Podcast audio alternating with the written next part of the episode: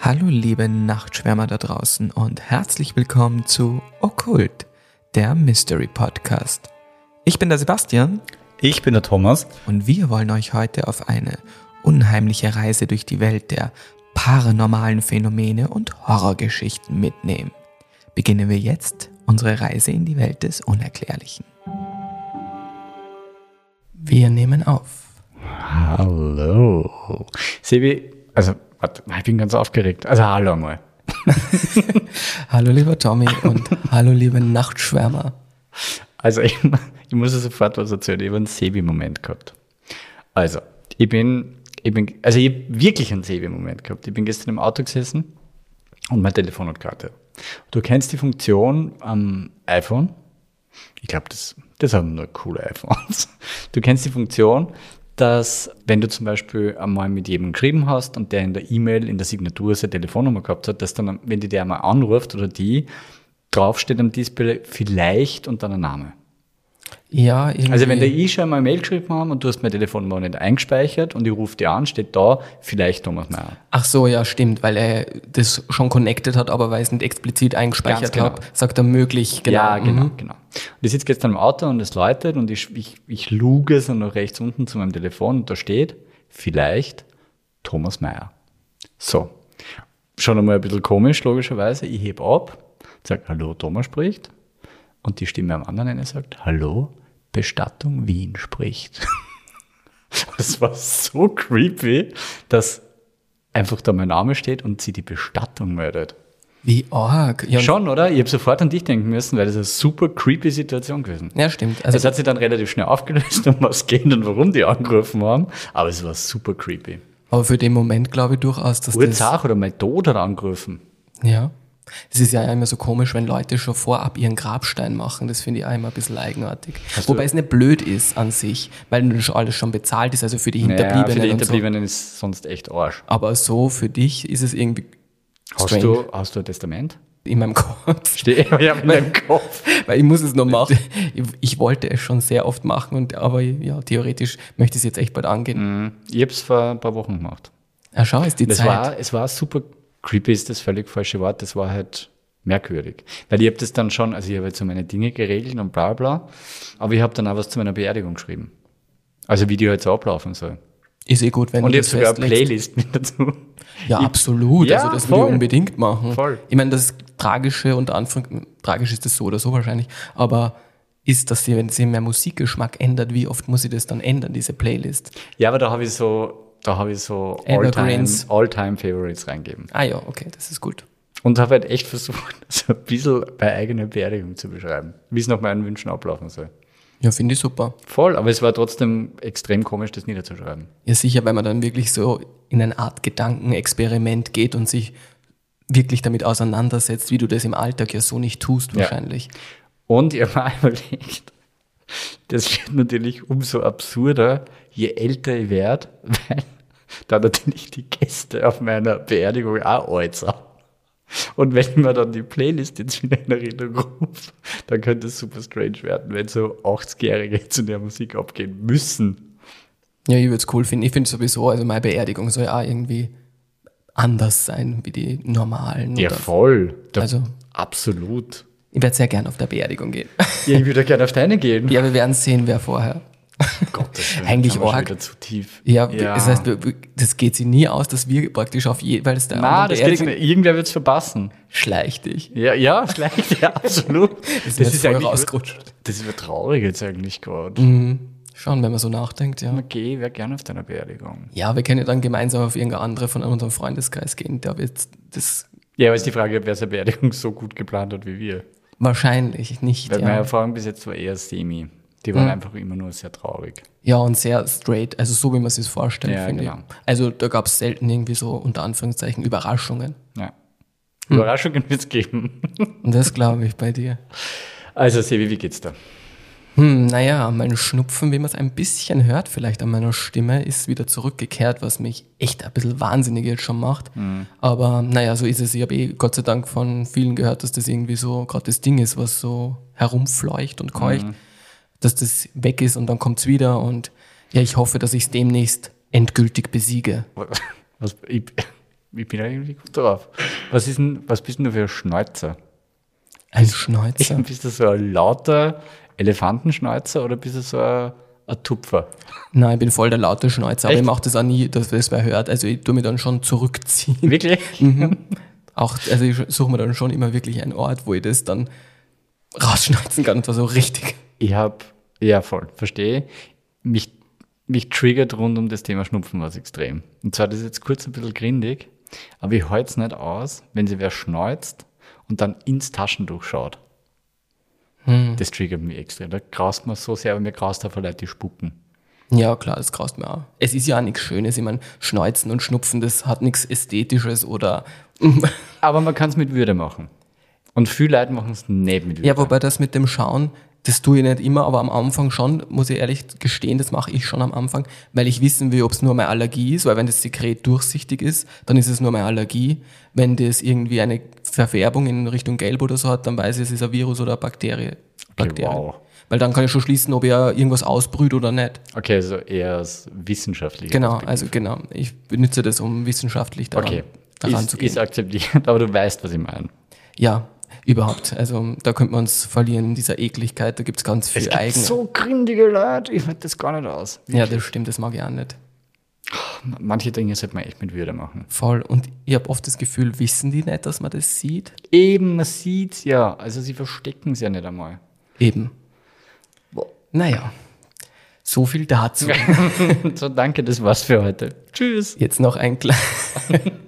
ja, und jetzt noch ein kleiner Nachtrag zum Skinwalker Teil 1 eigentlich, weil coolerweise hat sich jemand gemeldet, der ein Jahr lang in Arizona gelebt hat, bei uns auf Shoutout. ein Nachtschwärmer, der ein Jahr lang in Arizona gelebt hat. Und der hat eben geschrieben, dass er die Folgen super fand, was uns natürlich mega freut. Und der hat mir das eigentlich bestätigt, weil der hat auch dort so Native Americans kennengelernt, zwei, dass die dort wirklich sehr verhalten sind, was dieses Thema überhaupt Skinwalker betrifft und auch das Wort in den Mund zu nehmen. Übrigens, Skinwalker kann man töten mit einer silbernen Kugel, also so wie Werwölfe. Nicht nur mit dieser weißen Asche, wie ich es gelesen habe, sondern laut ihm auch mit einer silbernen Kugel. Ja, ist halt unpraktisch, hat man selten mit. Ja, na gut, aber in dem, in dem, Aber wenn es gezielt auf die Jagd genau, geht. ich wollte gerade sagen, und in dem Umfeld vielleicht, wo du weißt, du bist auf dem Gelände, wo schon öfters gesichtet worden ist, vielleicht hat man da so ein paar Silberpatronen zu Hause Mhm. liegen. Aber fand ich jedenfalls sehr cool, dass er sich gemeldet hat und das sozusagen noch einmal aus erster Hand da ein bisschen Mhm, erzählt hat. Und was ich auch noch bei der ersten Folge eigentlich angeteasert habe, dass ich nachschauen werde, weil mir ja im Kopf herumgeschwirrt ist, dass auch in Europa unter Anführungszeichen so ein Ritual gibt, was mir sehr vertraut vorgekommen ist von dem Skinwalker-Ritual. Und tatsächlich habe ich es dann auch gefunden. Und es ist, man glaubt es ist jetzt nicht die große Überraschung, es ist eben das Ritual, wie man zum Werwolf wird bei uns, das dem des Skinwalkers sehr ähnelt. Und auch hier ist es aber ein schwarzes, also wird es mit schwarzer Magie assoziiert. Also dieses Verwandeln in einen Wolf oder in ein anderes Tier ist anscheinend etwas, was mit schwarzer Magie unter Anführungszeichen einhergeht. Ich meine, ein Werwolf ist ja auch, der, der Menschen frisst und so, er ist ja jetzt nicht wirklich ein Good Guy. Not really. Also vielleicht auch deshalb, aber ich fand es sehr spannend. Und das geht auch mit einem Wolfsfell und du musst dann eine Katze opfern dazu auch Oh no. noch. Also ja, das Ritual ist ziemlich krass, ähm, werde ich jetzt nicht näher ausführen. Ziemlich scheiße. Aber ja, naja, weißt du, alles hat einen Preis, ist eh klar. Ja, aber Katze. Ja, und du brauchst ja ein Wolfsfell, ein echtes. Also da muss ja auch schon mal ein Wolf sterben. Ich meine, das kann man jetzt nur irgendwie vielleicht kriegen. Ohne dass du es jetzt selbst Hand anlegen musst, sage ich mal. Ja, aber so ein Katzenfell kriegst du echt schwer. Eben, ja. Was nutzt du einen, schwarzen Ja, das habe ich auch nicht ganz verstanden, was eine Katze mit dem Ritual an sich zu tun hat. Das wird ja nicht weiter ausgeführt. Hm. Und man kann auch einen Fluch daraus machen. Also das fand ich auch ganz spannend. Du kannst dieses Wolfsfell praktisch dir nicht selber überstülpen, sondern kannst es auch verfluchen. Und wenn du es dann unter, beim Eingang, beim Haus vergräbst, ist der Erste, der durchgeht, dann praktisch verflucht mit diesem Werwolffluch und verwandelt sich dann bei Vollmond zum Werwolf. Ist halt bitter. Und kann halt das nur wieder rückgängig machen, indem er dieses Wolfsfell dann findet und vernichtet. Okay. Aber habe ich auch noch nie gehört. Also Na, war für mich ganz neu. Das ist nicht einmal in den Filmen oder so irgendwie untergekommen. Vor Dieses, allem, da bist du irgendwo zum Essen eingeladen, gehst da, gehst da drüber und beim nächsten Vollmond Sind Sie das Essen? Sind die Gäste das Essen dann? ja, also das ist der kleine Nachtrag, den ich versprochen und vergessen habe. Und ja. Ich habe eine kurze Frage. Mhm. Weil wir jetzt gerade zu diesen Silberkugeln, weil du jetzt gerade über diese Silberkugeln gesprochen hast und ich gestern oder vorgestern wieder mal so eine Zombie-Diskussion gehabt habe. Ich glaube nicht, dass ich dir das schon mal gefragt habe. Sebi. Also, ich weiß, ich will jetzt nicht zu weit wegkommen von unserer Skinwalker Range und auch von der Geschichte, die jetzt kommt, aber wenn du dich im Zuge einer Zombie-Apokalypse bewaffnen müsstest, was wäre deine Bewaffnung? Tatsächlich habe ich mir das schon oft überlegt. Mhm. Bin ich gespannt, weil und ich glaube, es gibt nur eine richtige Antwort. Also? Nein, sag du mal. Ja, ich würde Pfeil und Bogen nehmen, weil das kannst du dir selber easy herstellen. Die ah, ist doch super kompliziert. Und vor allem, kann, da kommen dann jetzt so vier Zombies auf dich zu. Also ich, ich schätze da, ich, ich schätze dir als, als sportlich und extrem, wie soll man sagen, geschickt ein. Aber, aber du bist halt schon sehr eingeschränkt. Ja, absolut. Aber Übung macht den Meister, glaube ich. Wenn du das wirklich oft benutzt. Und ehrlich gesagt habe ich mir sogar überlegt, ob ich einen Kurs mache. Noch so einen Bogen. Ja, ja zur Vorbereitung. Zur Vorbereitung. finde ich, finde ich extrem Oder schade. halt ganz à la Walking Dead, a Katana. Ja, ja. da bin nämlich ich daheim. Also so ein, leicht, ein leichtes Schwert finde ich immer nur extrem stark. Absolut, wobei du dann trotzdem halt in der Nähe bist, also von dem Zombie und diese Gefahr des Kratzens und des Beißens sich extrem erhöht. Wir wären ur das gute Team. Du hast der Distanz und die, die durchkommen, zack, bin ich da. Die Menschen sind da sicher besser zusammen als allein, ja. Ja, aber zu viel dürfen nicht sein. Die Gruppe darf nicht zu groß Oh ja, weil Menschen sind immer noch gefährlicher als jedes Monstrum, glaube ich, was man sich ja, vorstellen kann. Fangen, ja, na voll, aber je, mehr, je größer die Gruppe wird, desto mehr fangen wir vielleicht untereinander mit komischen Gruppendynamiken an, uns zu zerfetzen. Ja, eh, das ist eigentlich eh das, was bei Walking Dead die ganze Zeit passiert. Immer. Wirklich immer. Der Mensch ist der Fehler. Ja, aber das, das finde ich wenigstens unter Anführungszeichen relativ realistisch an der Serie, dass die Menschen die viel größere Bedrohung sind füreinander. Wir bleiben zu zweit. Wir bleiben zu zweit, Sehr genau. Gut. So. So. Hätte man diese Zombie-Apokalypse auch wieder mal ein bisschen noch, reingebracht? Ja, genau, aber noch lange nicht beendet. Das wird auch noch immer wieder aufkommen. Aber heute gibt es mal wieder zwei Gänsehaut garantierende Geschichten aus Die Schlaflieder des Nachtalbs. Da habe ich wieder mal zwei meiner Schlafparalyse-Erlebnisse mitgebracht, weil das ist jetzt auch schon länger her, dass wir das gemacht haben. Und danach wird es weniger mysteriös, aber nicht minder spannend, weil wir beschäftigen uns ein bisschen mit den Schlaftypen, mm. mit den Chronotypen. Sagt er das was? Mm. Schlaftypen kann ich, glaube ich, einordnen, aber das zweite, was war das? Ja, Chronotypen, das ist dasselbe, das, so, ist halt, das bezeichnet dasselbe, im Deutschen heißt es Schlaftypen. So, okay. Genau, und da werden wir uns damit ein bisschen beschäftigen. Und ich habe auch einen kleinen Test mitgebracht, mm. den du, Tommy, dann mit mir machen wirst, damit wir erfahren, was für ein Typus du bist. Ich schlafe auf jeden Fall sehr schön. Das zweifle ich keine nicht. Sekunde daran. so würdelos mit offenem Mund und halb offenen Augen. Also dranbleiben lohnt sich, weil man lernt heute wieder ein bisschen was über sich selbst und ich habe auch ein paar konkrete Tipps mitgebracht für jeden Typus, der das Schlafverhalten ein bisschen optimiert, sozusagen. Cool. Bist bereit? Aber sowas von. Sehr gut. Aber bevor wir uns jetzt, wie gesagt, mit den Schlaftypen beschäftigen, kommt einmal meine Geschichte und davor kommt die Triggerwarnung. Triggerwarnung. Hier ist sie. Triggerwarnung.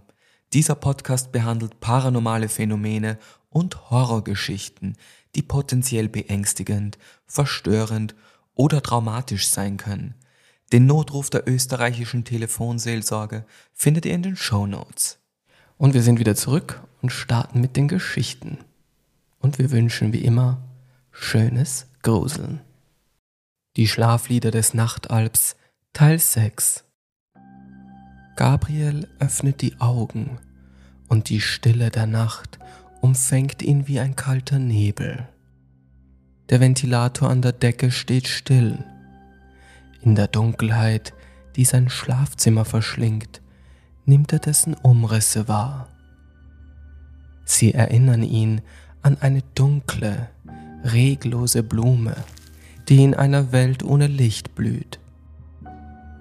Ein unbehagliches Gefühl beschleicht ihn. Er möchte den Kopf zur Seite drehen und nach seinem Partner sehen. Doch sein Körper gehorcht ihm längst nicht mehr. Stattdessen fühlt er eine altbekannte, erdrückende Schwere auf seiner Brust, als läge ein unsichtbares Gewicht darauf.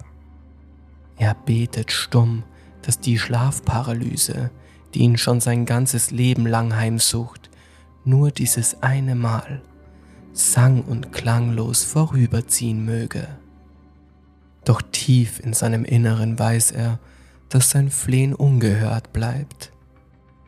Die beklemmende Stille seines Zimmers wird von leisen Schritten unterbrochen und sofort verspürt er den unerklärlichen Drang, zur offenen Schlafzimmertür zu blicken. Ein Schatten huscht vorbei, flüchtiger und schneller als ein Augenzwinkern. Ein kalter Schauer läuft ihm über den Rücken und schnell richtet er seinen Blick wieder auf den stillstehenden Ventilator. Doch die Ruhe währt nicht lange. Wo bin ich? hört er eine Frauenstimme draußen am Gang flüstern. Ihr Tonfall ist geisterhaft, als käme er aus einer anderen Welt. Seine Augen, das einzige, was er zu kontrollieren vermag, wandern wieder zur Tür. Die dunkle Gestalt, die vorhin nur ein flüchtiger Schatten war, läuft nun aufgeregt hin und her, als sei sie auf der Suche nach etwas. Was ist hier los? hört er die Stimme erneut in der Dunkelheit sagen. Plötzlich bleibt die Erscheinung in der Schlafzimmertüre stehen, als hätte sie gespürt, dass Gabriel sie beobachtet. Ein Gefühl des unheilvollen Erwartens legt sich über den Raum. Dann, in einem Moment, der sich wie eine Ewigkeit anfühlt, erkennt Gabriel im schwachen Licht, das vom Mond durch die Fenster fällt, eine junge Frau. Ihre hellen Haare sind zu einem Zopf gebunden und sie trägt einen Jogginganzug, der mit dunklen Flecken übersät ist. Das Gewicht auf Gabriels Brust nimmt zu, wird mit jeder Sekunde, die vergeht, schwerer und unerträglicher. Er möchte aufspringen, die Türe zuschlagen und sich von dieser unheimlichen Präsenz abschirmen. Doch aus seinem Mund entweichen nur röchelnde und ächzende Geräusche. Es sind verzweifelte Versuche, seine Stimme in dieser starren Dunkelheit zu finden. Er hätte ruhig bleiben sollen, sich nicht verraten dürfen. Doch es ist zu spät. Die Augen der Fremden, groß und voller Schrecken, fixieren ihn. Und in diesem Moment fühlt Gabriel eine eigenartige, nicht greifbare Verbindung zu ihr. Getrieben von einer rastlosen Neugier betritt die Gestalt langsam das Schlafzimmer. Hallo? Wer bist du? fragt die Frau mit einer Stimme, die von Angst durchzogen ist. Gabriels Herz rast und Schweiß bildet sich auf seiner Stirn. Ein stummer Zeuge seiner inneren Qual. Warum antwortest du nicht? Was ist hier los? fordert die Gestalt, und ihre Stimme ist jetzt schriller, beinahe zornig. Sie beginnt nervös an ihren Nägel zu kauen, läuft durch das Schlafzimmer wie ein aufgescheuchtes Tier. Ich habe dafür keine Zeit. Ich möchte jetzt sofort wissen, was los ist. Drängt sie weiter, ihre Forderung durchdrungen von einer verzweifelten Ungeduld. Verdammt nochmal. Willst du mir nicht helfen oder kannst du es nicht? Was ist nur los mit dir? schreit sie Gabriel an, ihre Worte wie Pfeile, die in der dichten Luft des Raumes verhallen. Gabriel betet, dass sie endlich verschwinden möge, dass diese nachtmarische Begegnung ein Ende findet. In einem Gefühl der Angst und Hilflosigkeit wandern seine Augen wieder zu dem Ventilator, als suche er darin einen Anker, einen Halt in dieser surrealen Tortur. Auf einmal herrscht absolute Stille. legt sich wie ein Leichentuch über das Zimmer. Gabriel wagt es nicht, seinen Blick abzuwenden. Zu groß ist die Furcht vor dem, was er erblicken könnte. In einem unerwarteten Moment schiebt sich das Gesicht der jungen Frau direkt in Gabriels Sichtfeld. Ihre Präsenz, so nah und bedrohlich, lässt ihn vor Angst erzittern. Willst du mich ignorieren? fragt sie, ihre Stimme durchzogen von einem wütenden, beinahe ungläubigen Unterton. Aus dieser Nähe offenbart sich Gabriel ein Anblick, der das Blut in seinen Adern gefrieren lässt. Die rechte Gesichtshälfte der Fremden ist ein Bild des Grauens. Muskeln und Sehnen haben sich in einen roten, entstellten Matsch verwandelt und abgebrochene Zähne ragen aus dem freiliegenden Unterkiefer wie Mahnmale eines unbekannten Schreckens. Schiere Panik überkommt Gabriel und er beginnt heftig zu zittern. Seine Atmung beschleunigt sich, wird schnell und unregelmäßig, während aus seinem Mund eigenartige, unkontrollierte Laute dringen. Dann wie aus dem Nichts brechen die Fesseln der Schlafparalyse und er läuft panisch aus dem Schlafzimmer und sperrt sich im Badezimmer ein. Sein Atem geht unglaublich schnell und er vergräbt sein Gesicht wimmernd in einem der Handtücher.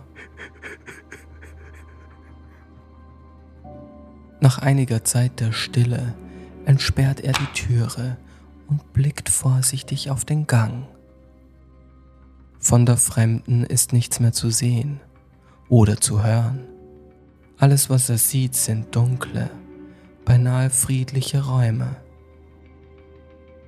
Gabriel beruhigt sich, geht zurück ins Schlafzimmer und legt sich aufgewühlt ins Bett, öffnet jedoch immer wieder die Augen und späht einen Moment in die Dunkelheit. Denn die Erinnerung an die Fremde an ihr entstelltes Gesicht und ihre Stimme. Hallt in seinem Kopf. Wie ein längst vergangenes Echo.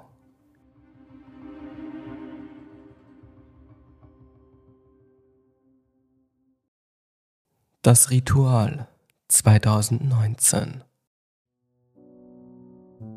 Die Arbeitswoche war anstrengend gewesen, doch jetzt, an diesem Freitagabend, als die Dämmerung ihre Schatten durch die Fenster seines Zuhauses warf, fühlte Gabriel endlich das süße Versprechen der Erholung.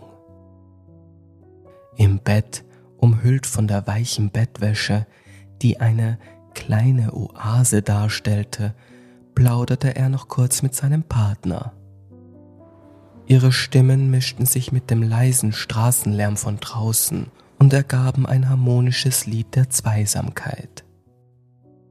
Schließlich, mit einem letzten flüchtigen Lächeln, schloss Gabriel die Augen und ließ sich in den tiefen und ersehnten Schlaf fallen.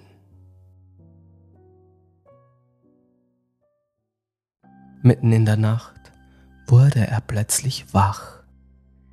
Er merkte sofort, dass etwas nicht stimmte.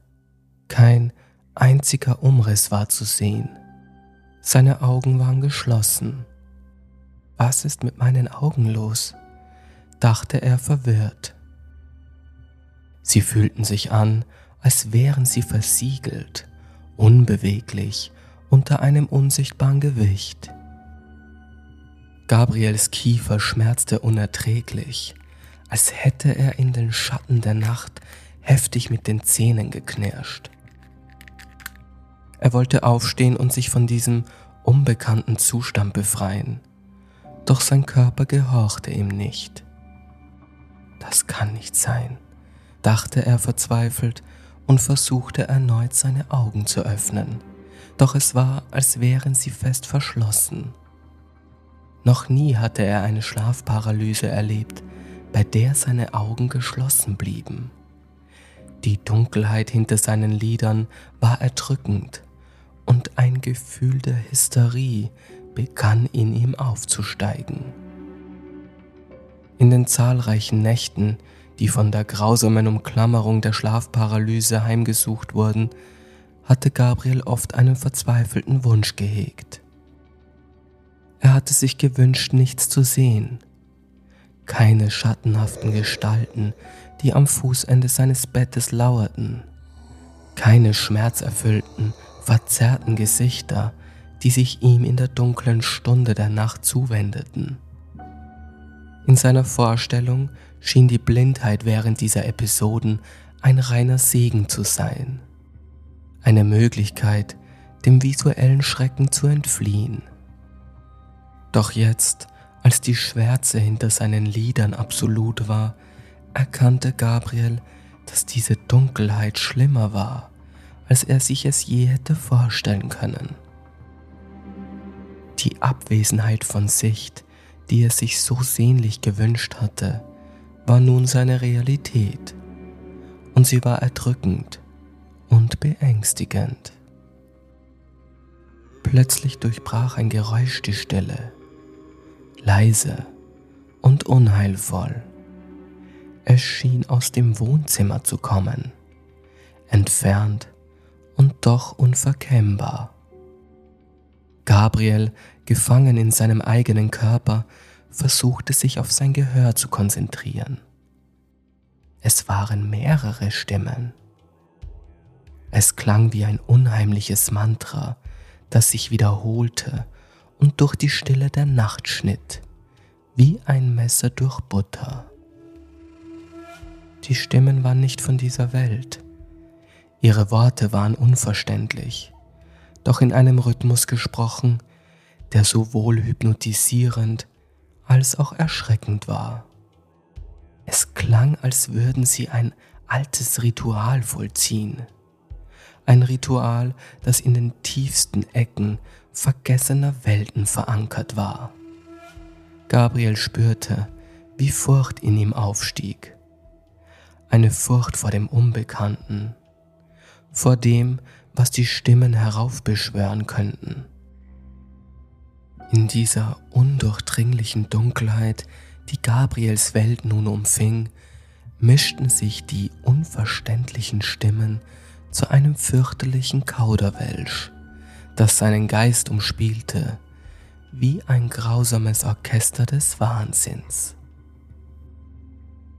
Jedes Wort war eine Verzerrung, die mehr Furcht als Klarheit brachte.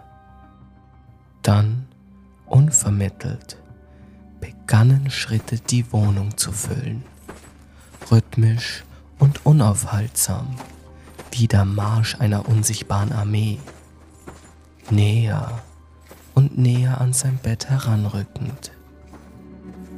Kurz darauf wurde es seltsam hell unter seinen Augenlidern, ein flackerndes, unnatürliches Licht, das die Dunkelheit durchbrach und ihm das Gefühl gab, als würde er mit geschlossenen Augen direkt in ein unruhiges Feuer starren. Gabriel hatte das bedrückende Gefühl, von einer Horde unheimlicher Wesen umringt zu sein. Die Lichter, die hinter seinen geschlossenen Lidern flimmerten, waren eine chaotische Symphonie. Durch den wirbelnden Sturm der Verwirrung und Furcht verstand Gabriel plötzlich die Worte, die unaufhörlich gesprochen wurden. Steine auf den Augen, Drähte im Mund. Steine auf den Augen, Drähte im Mund. Steine auf den Augen, Drähte im Mund. Diese Worte wiederholten sich in einem endlosen, makabren Mantra, das jede Hoffnung auf Flucht zu ersticken schien. Gabriel fand sich gefangen in seinem eigenen Geist. Wann hört das auf? Was soll ich nur tun? fragte er sich und merkte, wie die Verzweiflung in ihm wuchs. Eine dunkle Flut, die jeden klaren Gedanken zu verschlingen drohte.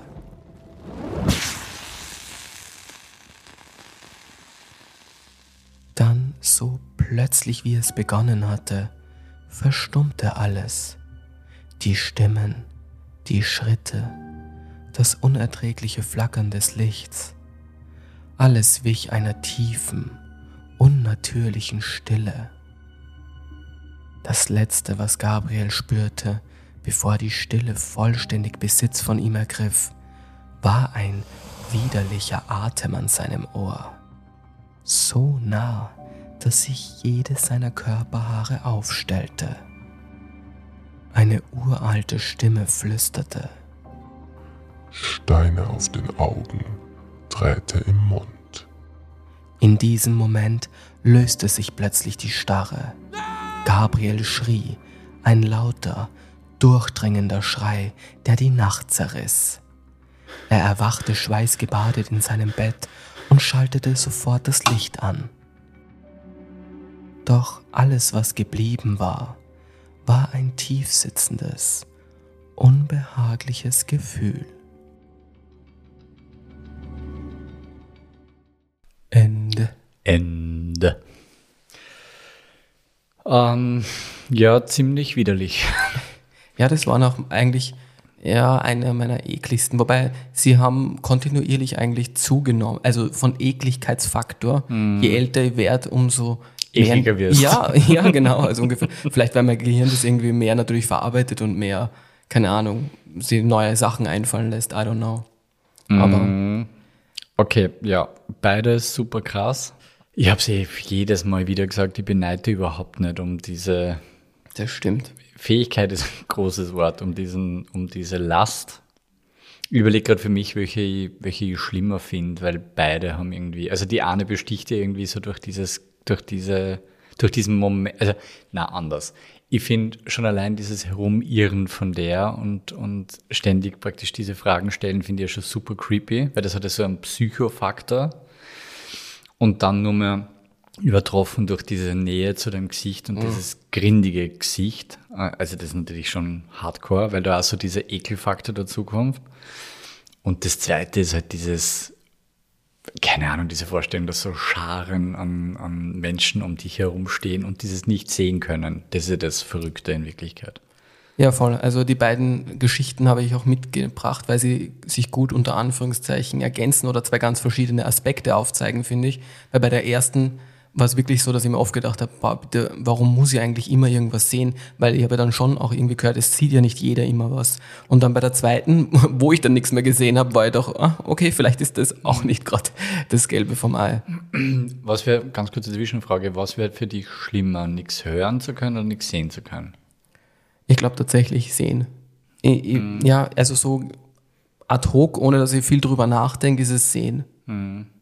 Ja, sehen finde ich ist einfach ein wahnsinnig wichtiger Sinn, aber ich bewundere eh jeden, der sowohl den einen als auch den anderen Sinn nicht hat und Ja, beides einfach Kacke natürlich, Eh, beides absolut. Kacke, genau.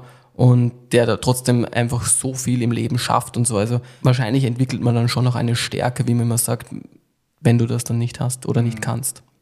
Grundsätzlich gibt es jetzt bei den zwei Geschichten auch nicht wirklich etwas, wo ich jetzt sagen könnte, das ist jetzt dazu erfunden. Also das war schon alles so. Ich meine, ganz genau, das ist jetzt auch schon länger her, dass ich das aufgeschrieben habe.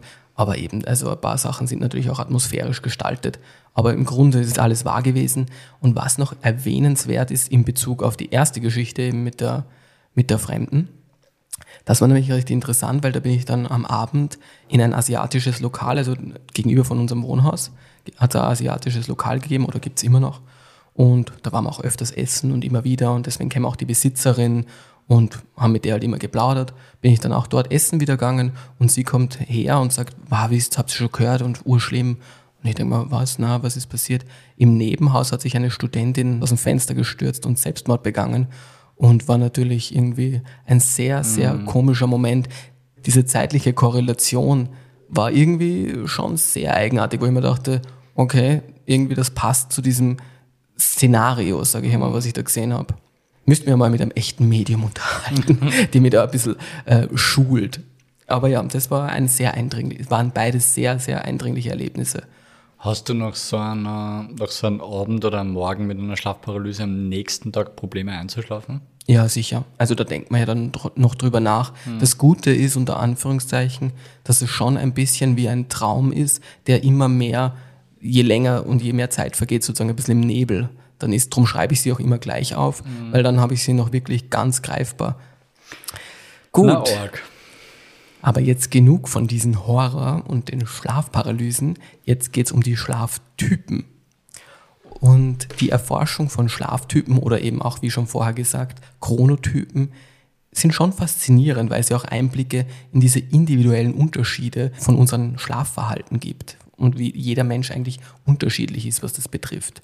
Angeblich sind diese Unterschiede auch tief in der Biologie verwurzelt und hängt mit verschiedenen Faktoren zusammen, also mit dem Hormonspiegel. Es gibt natürlich genetische Faktoren, vielleicht auch noch mehr, weil es wird nämlich auch heute noch intensiv daran geforscht. Also wer weiß, ob man da in den nächsten Jahren auch noch auf mehr drauf kommt. Aber hier mal für dich, Tommy, und für euch da draußen, liebe Nachtschwärmer, eine kurze Zusammenfassung vielleicht der wichtigsten Punkte. Warum beschäftigt man sich überhaupt mit Schlaftypen, ist vielleicht eine Frage. Das ist schon nicht uninteressant und auch nicht unwichtig, weil man kann dann über sich selber etwas lernen und auch über die Präferenz, wann ist meine produktivste Zeit, wie sollte ich meinen Schlafrhythmus gestalten. Also es macht schon Sinn, sich ein bisschen mit diesem Thema auseinanderzusetzen. Die ursprünglichen Hauptchronotypen damals, da gab es den Morgentyp, der wurde auch Lerche genannt. Das ist der klassische Frühaufsteher, die am Morgen am produktivsten sind. Und dann gibt es auch noch den Abendtyp, die Eule, ich glaube, wenig überraschend sind das die Personen, die nachts am aktivsten sind. Und dann hat man auch noch beschrieben natürlich, dass es gewisse Mischformen gibt davon. Aber dann war auch Schluss, also es gab nur Lerche und Eule.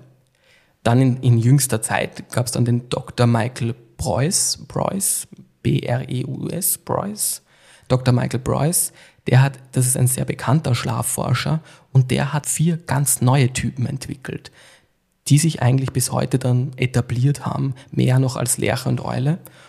Und mit denen werden wir uns heute beschäftigen. Und ich gebe dir, Tommy, jetzt einen kurzen Überblick, welche Typen das sind. Aber ich verrate noch nicht zu so viel, weil darauf gehen wir dann ein, wenn du das, mein, mein kleines Quiz absolviert hast. Der erste Typus ist der Löwe. Das mhm. ist der Frühaufsteher. Der organisiert und plant gerne den Tag im Voraus. Dann gibt es den Wolf. Das ist der Morgenmuffel. Der ist kreativ aber bevorzugt eigentlich einen späten Tagesbeginn und ist eher nachtaktiv.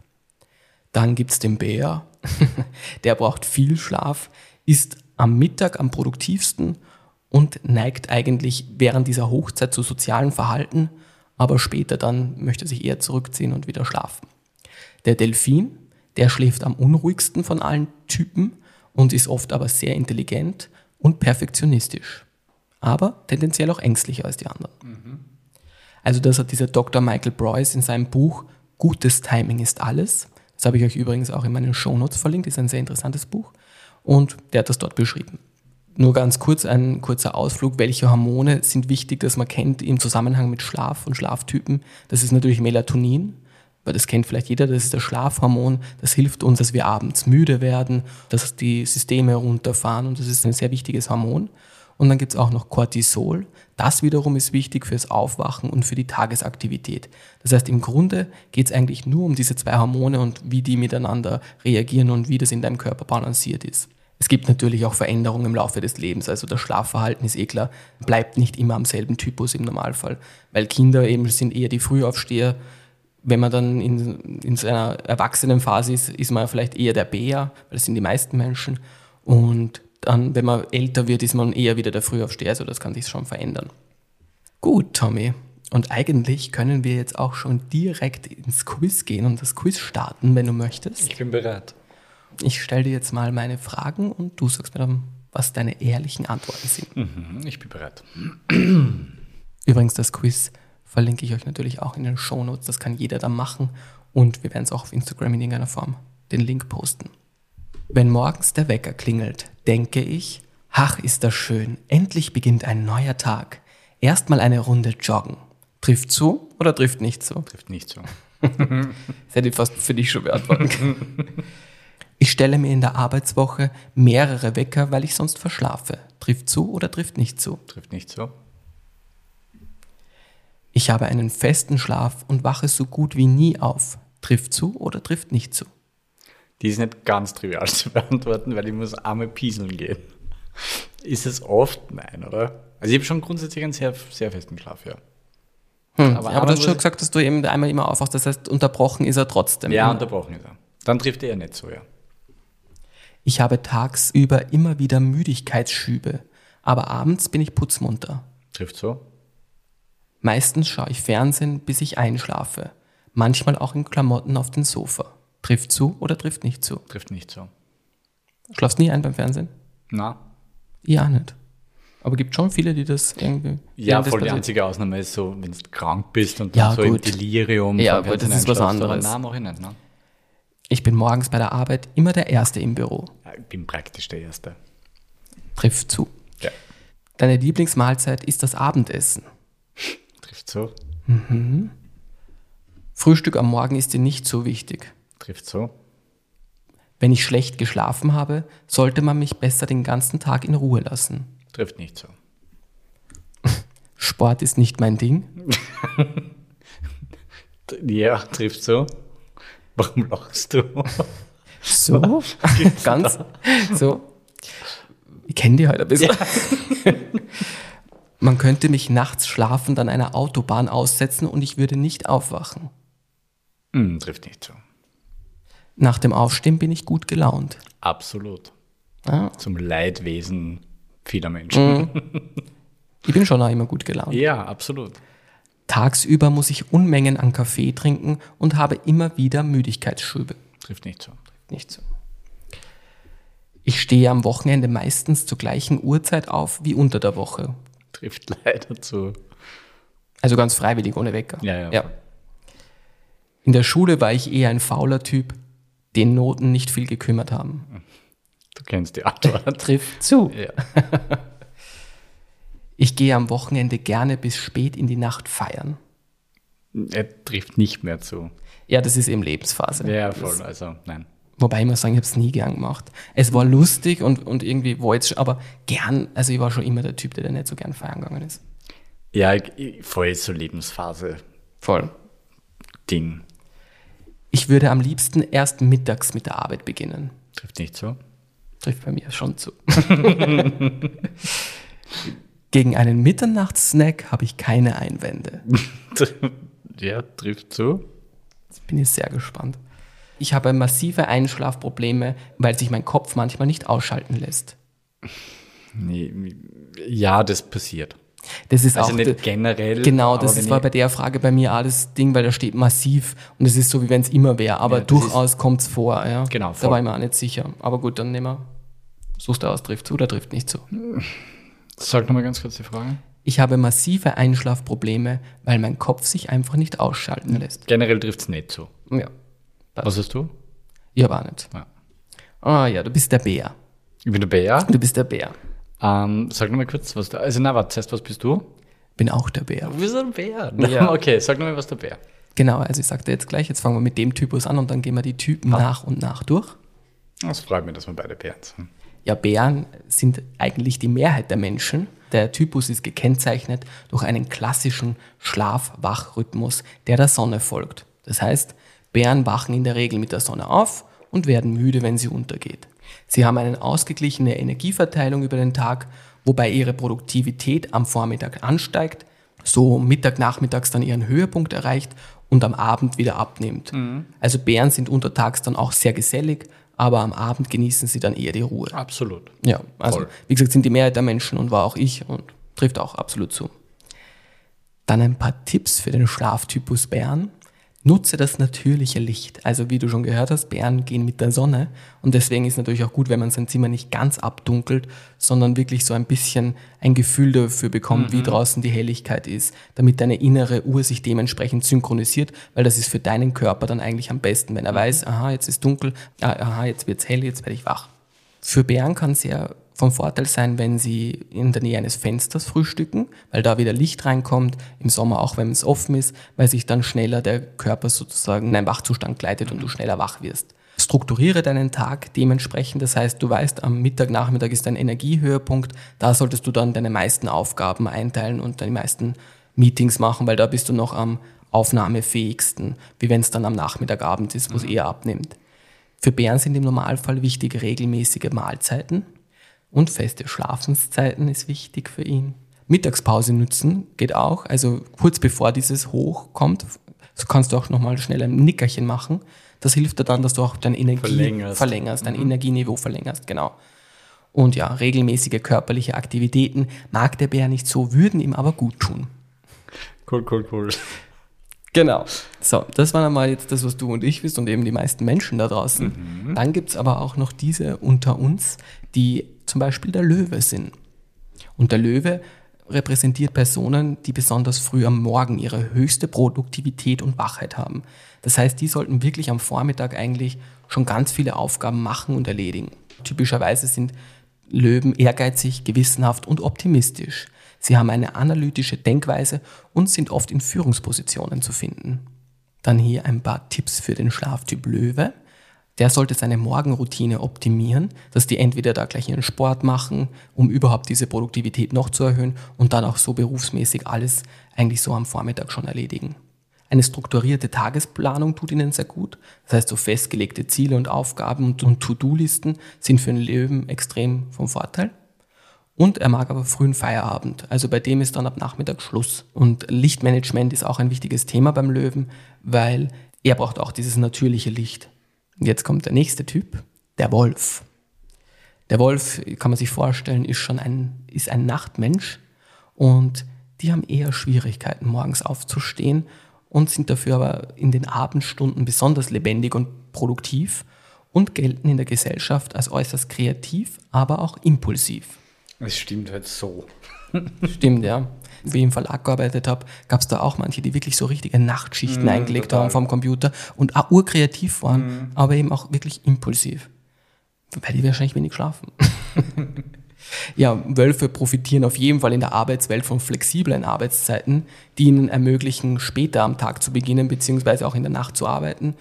Und was ihnen helfen kann, wenn das nicht möglich ist, weil nicht jeder Beruf ist so flexibel, dass sie wirklich schauen, dass sie konstante Schlafenszeiten haben, damit der Körper sich dran gewöhnt. Also die müssen, wenn sie, wenn es der Beruf verlangt, sich ein bisschen wieder ihrer Natur verhalten. Auch beim Wolf ist es wichtig, dass er Morgenroutinen entwickelt. Der braucht schon ein, eine ärgere Morgenroutine als der Bär, als nur beim Fenster frühstücken. Für Wölfe ist es am besten, wenn sie kalt duschen in der Früh, Ah, okay. damit sie wirklich wach sind. Kann ich vom Wolf zum Bär werden? Also Sicher, ja, wie gesagt, du kannst ja verändern. Und in Wahrheit, du müsstest da einen ganz genaueren Test noch machen, weil es gibt ja auch Mischformen. Du kannst ja auch Teile vom Bär haben, Teile vom Wolf. Bär hat jetzt bei dir den meisten Anteil laut diesem okay. Test. Genau.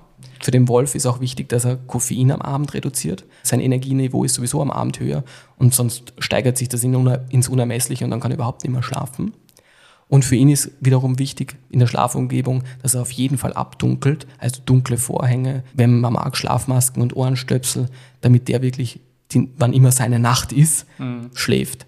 Und er sollte natürlich späte Mahlzeiten vermeiden, weil das den Stoffwechsel auch wieder anregt und dann ist er erst wieder wach. Und dann kommen wir zum letzten, das ist der Delfin. Irgendwie wäre ja gerne ein Delfin gewesen. Ja, verstehe, aber die sind eigentlich, also so, wenn man sich so durchliest, ja, die sind zwar intelligent und so weiter, aber eigentlich kein cooler Schlaftyp, weil die immer so unruhig schlafen. Ah, okay. Die Na, sind immer so, die sind immer so im Gedankenkarussell und so. Also, wie gesagt, wir kommen gerade dazu. Also charakteristisch für einen Delfin sind Schwierigkeiten, einen erholsamen Schlaf zu finden. Und sie sind sehr, sehr leichte Schläfer. Die wachen wirklich oft in der Nacht auf und bei jedem kleinsten Geräusch oder was sind die schon putzmunter. Und das ist auch das große Problem. Sie sind aber oder gelten als sehr intelligent und haben einen Hang zum Perfektionismus im Normalfall. Tipps für den Schlaftyp Delfin wären hier auch wieder nicht konstante, sondern er braucht schon strikte Schlafzeiten. Also wirklich ganz krass mit regelmäßigen Routinen, damit der Körper sich einfach da einen gewissen Rhythmus einlernt und dem auch dann einfach treu bleibt, damit er eigentlich nicht immer die ganze Nacht irgendwas herumdenkt. Deswegen ist es auch immer für ihn wichtig, eine Vorbereitung auf die Nacht zu treffen, also dass man sich wirklich so Vorschlafroutinen angewöhnt. Das kann zum Beispiel eben, haben wir eh schon mal gehabt in einer anderen Folge, ein Buch lesen sein und ein Tee trinken, was für dich High Commitment war, soweit ich mich erinnere. Absolut. Also irgendwas, was du dann immer mit Schlaf verbindest. Also so ein Ritual, das, wo der Körper schon weiß, okay, jetzt wird es Zeit zum Schlafen. Und die sollten auch extrem aufpassen mit der Blaulichtexposition, also dass sie kein Handy mehr benutzen, kurz vorm Schlafen gehen, weil das natürlich die Melatoninerzeugung stört. Das haben wir auch schon mal besprochen. Ja, voll. Also du siehst, es kommt, wir sind eigentlich schon bald Schlafexperten. Aber wirklich. Ich habe jetzt auch gerade so parallel zu deinen, zu deinen Ausführungen überlegt. Ich glaube, ich habe auch schon tatsächlich in meinem Leben mehrere verschiedene Phasen durchgemacht. Also ich glaube, so wie ich jetzt schlafe oder so wie ich jetzt bin, bin ich jetzt schon wahrscheinlich eh knapp zehn, zehn Jahre sehr stabil. Also dieses in der Früh wach werden, Augen aufmachen und eigentlich gleich zu 100 Prozent da sein. Das geht meinen Mitmenschen massiv am Arsch, weil ich natürlich instant gut genannt bin und alle nerven. Ja, das ist der Bär auch, aber er ist eben nicht so produktiv trotz allem am Morgen. Ja, gut voll. gelaunt, aber nicht so produktiv. Und die könnte eigentlich schon echt durchstarten. Was ja praktisch ein, ein bisschen Löwe Ja, ja, ist. voll, voll, voll. Und dann, was ich, was, wo ich absolut relaten kann, was sich aber, glaube ich, auch echt verändert hat während meines Lebens, ist diese Geselligkeit am Abend. Weil jetzt merke ich das schon, die letzten Jahre bin ich am Abend gern Me-Time und irgendwie nur deppert auf der Couch herumknotzen und auch nicht mehr telefonieren und nicht mehr schreiben und so, echt so ich und sonst schwer Einfach jemand mal anderer. Welt aus und Ja, ja, genau, total. Und das war früher auch nicht so. Also ich habe lange in einer WG gewohnt, wo das Leben dann ab 20 Uhr in Wirklichkeit erst angefangen hat. Ja, voll. Wenn ich mir denke, um 12 Uhr oder so sind wir oft erst losgegangen. Ja, ja, also, voll, das voll, ist ja richtig voll. arg. Also das hat sich schon krass verändert, aber ich habe jetzt auch eben, während du, während du erzählt hast, ich, Nachtracht, ich kenne praktisch zu jedem Typen irgendwie ein extrem gutes Beispiel. Also es macht, macht, schon, macht schon Sinn. Und vor allem auch diese, diese Entwicklung ist halt spannend, wie du, wie sie dein, dein Schlaferleben oder dein, dein Schlafrhythmus oder deine Schlafgewohnheiten sich verändern. Genau, also ich glaube ganz sicher, dass man sozusagen gewisse Zyklen durchlebt, und sei es von den Schlaftypen gesehen. Weil ja manchmal sehe ich mich auch in gewissen Phasen meines Lebens, sehe ich mich dann mehr als der Typ. Mhm. Und jetzt eben mehr als der Bär, aber das stimmt schon. Also ich bin ja auch ruhiger geworden, was das betrifft. Absolut. Und ich glaube, wenn man auch gelassener ist und dann auch diese Zeit alleine mit sich am Abend genießt oder diese Ruhe einfach. Aber das ist schon crazy eigentlich, weil die schätzen uns beide sehr, sehr ähnlich an. Wir haben ja beide in der Gastro gearbeitet. Wir waren schon Partyraketen. Ja, wenn ich dort war, dann habe ich Vollgas gegeben. Absolut. Und, und ich habe es ja durchaus genossen. Aber das, das fühle ich halt echt nicht mehr. Na, also manchmal kommt dann so diese, dieses Aufglimmen, wo ich mir denke, irgendwie wäre es mal wieder geil. So Also richtige, Nostalgie eher. ja, aber wenn es dann soweit ist oder äh, wirklich währenddessen, dann denke ich mir schon, oh Gott, es ist schon gleich zwölf und dann ist es eins und oh. Ja, und dieses, was ja schon immer noch cool ist, ist irgendwie so, irgendwie in so einer kleinen Gruppe irgendwo in einer Bar sein oder essen sein oder so, Ja. das ist ja alles cool. Aber so diese, und ich bin echt lame geworden, aber diese Vorstellung, let's wait for it, in einen Club zu gehen. da stellt sich bei mir alles auf. Weil wir reden schon wie, als wären wir so, Ja, so voll. weiß nicht, In einen 50-jährig. In einen Club gehe ich nicht mehr. Das ist eine Tanzveranstaltung. Ja, eh voll. Also ich denke mal, wenn wir so richtig das Hardcore feiern, Ich weiß nicht, was passieren müsste, dass ich, dass ich das Thema nochmal aufmache. ja, ich weiß nicht, eben, ja, keine Ahnung. Wir sind einfach extrem langweilig, aber dafür extrem glücklich. Wir sind Bären halt. Wir sind Bären. Wir sind so Kuschelbären. Genau. Ja, absolut. Und die haben auch ihre wert. Vorzüge. Absolut. Die sind immer gemütlich. Und wir wandern, wandern mit der Sonne. Ganz genau. Ja, und um den Delfin noch ganz kurz abzuschließen, gibt es nämlich noch so Mind-Body-Techniken, die bei ihm gut funktionieren. Das sind eben so Sp- Entspannungstechniken wie tiefe Atemübung oder auch geführte Meditationen mit Einschlafhilfen oder so wären für den Delfin beruhigend und sehr gut. Und natürlich sollte er sein Koffein begrenzen, das ist, glaube ich, eh klar. Und ein Schlafprotokoll kann auch dem Delfin Wow. sehr helfen, weil er ist ja sehr intelligent und geht sehr vieles sehr analytisch auch und sehr, sehr kopflastig an. Und ja, da kann er dann seine Gewohnheiten erkennen und dementsprechend reagieren.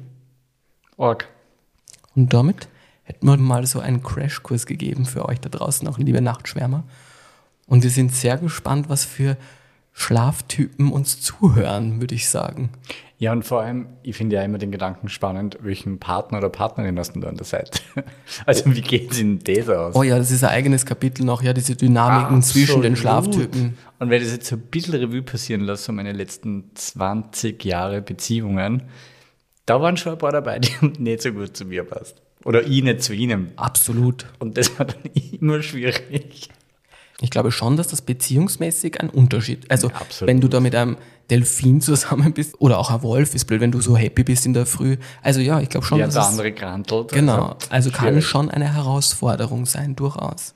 Deswegen Beziehungstipps von Sebi und Thomas. Vorher Schlaftest machen. bevor man sich zu irgendwas committet. Aber schön, dass du das mehr annimmst wie die Sternzeichen, fällt mir gerade auf. Das, das macht für mich tausendmal mehr Sinn. Ja, stimmt, weil es halt irgendwie für dich wissenschaftlich fundiert ist. Ihr müsst jetzt gerade sehen, wie krass das Sebi die Augen rollt. Aber ich finde wirklich, also je mehr man sich unsere Folgen mit Schlafforschung beschäftigt, das ist schon ein interessantes Gebiet. Absolut, und wir sind echt Experten Ja, voll. Aber ich habe mich schon immer gefragt, weißt das sind lauter so Berufe, von denen hört man ja nie. Mhm. Also vielleicht wären wir ur die guten Schlafforscher gewesen. Gibt es überhaupt einen Studiengang? Bei uns wahrscheinlich nicht. Wir werden oder? recherchieren. ah ja, wir werden recherchieren. Wir werden Vielleicht ist es auch recherchieren. für euch interessant. Vielleicht hören wir uns nie wieder, wenn wir das Metier gewechselt haben. Dann hören wir uns schon, dann heißt es halt, keine Ahnung, wir können unser Podcast... Einschlafen mit Sebi und Tommy. Ja, das wäre auch schön. Mhm. Aber ich würde irgendwie gern, das kann man auch so kult machen, kultig schlafen. Oh, Sebi und. Tommy. Sowas. Sebi, ich glaube, das war ein wunderbares Schlusswort. Vielen, vielen Dank wieder mal für deine, für deine Recherchen. Vielen Dank für das Quiz. Ich fühle mich in vielen bestätigt.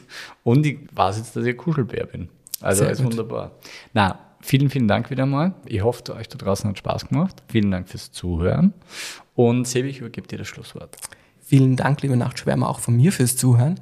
Das war ja eine, wieder mal eine unserer Schlaffolgen und wir zwei Bären werden uns jetzt verabschieden und die Chakrakerze ausblasen und wir freuen uns auf nächstes Mal. Bis dann. Pussy Baba.